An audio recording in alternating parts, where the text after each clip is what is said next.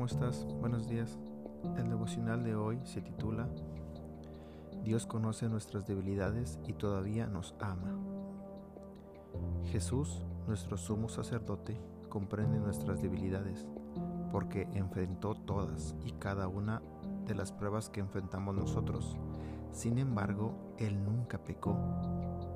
Así que acerquémonos con toda confianza al trono de la gracia de nuestro Dios.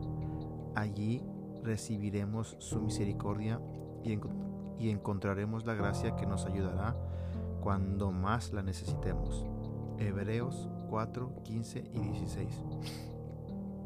Hace años hubo un libro llamado ¿Por qué tengo miedo de decirte quién soy? Bueno, esta es la respuesta. Si te digo quién soy en realidad y no te gusta, estoy en un río sin remo, porque es todo lo que tengo. Y así ocupamos la mayoría de nuestras vidas usando máscaras, pretendiendo ser personas que no somos, porque tenemos miedo de que si dejamos que otros vean lo que realmente somos, nos rechazarán. Es uno de nuestros miedos más profundos. Porque Dios siempre es bueno y nunca malo, Dios nunca te rechazará, incluso cuando pecas ante Él y lo desobedeces y lo hieres.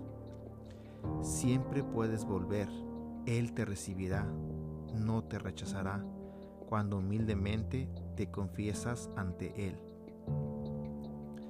La Biblia dice, aunque mi padre y mi madre me abandonen, el Señor me mantendrá cerca. Enséñame cómo vivir, oh Señor. Guíame por el camino correcto, porque mis enemigos me esperan. Sin embargo, yo confío en que veré la bondad del Señor mientras estoy aquí, en la tierra de los vivientes. Salmos 27, 10, 11 y 13. Puedes haber cometido una gran equivocación Dios es el Dios de las segundas oportunidades. ¿Por qué? Porque Él es un Padre bueno y misericordioso. Ahora, debido a que Dios siempre es bueno y misericordioso, cuando oramos siempre podemos estar seguros y confiados. No tenemos que venir temerosos ante Dios llenos de terror.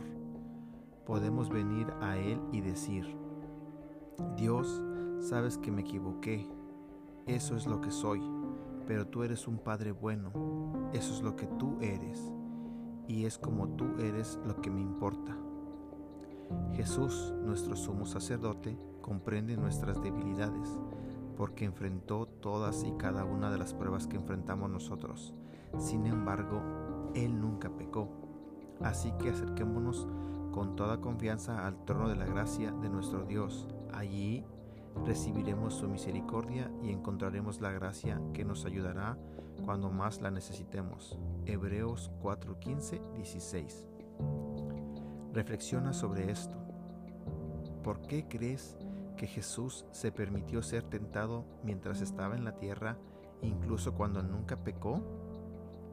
¿Cómo afecta la relación con tus padres la forma en que la lees en Salmos 27:10? ¿Cómo describirías el lenguaje de este versículo? ¿De qué maneras tus temores al rechazo han afectado cómo te acercas a Dios en oración? Que tengas un excelente día.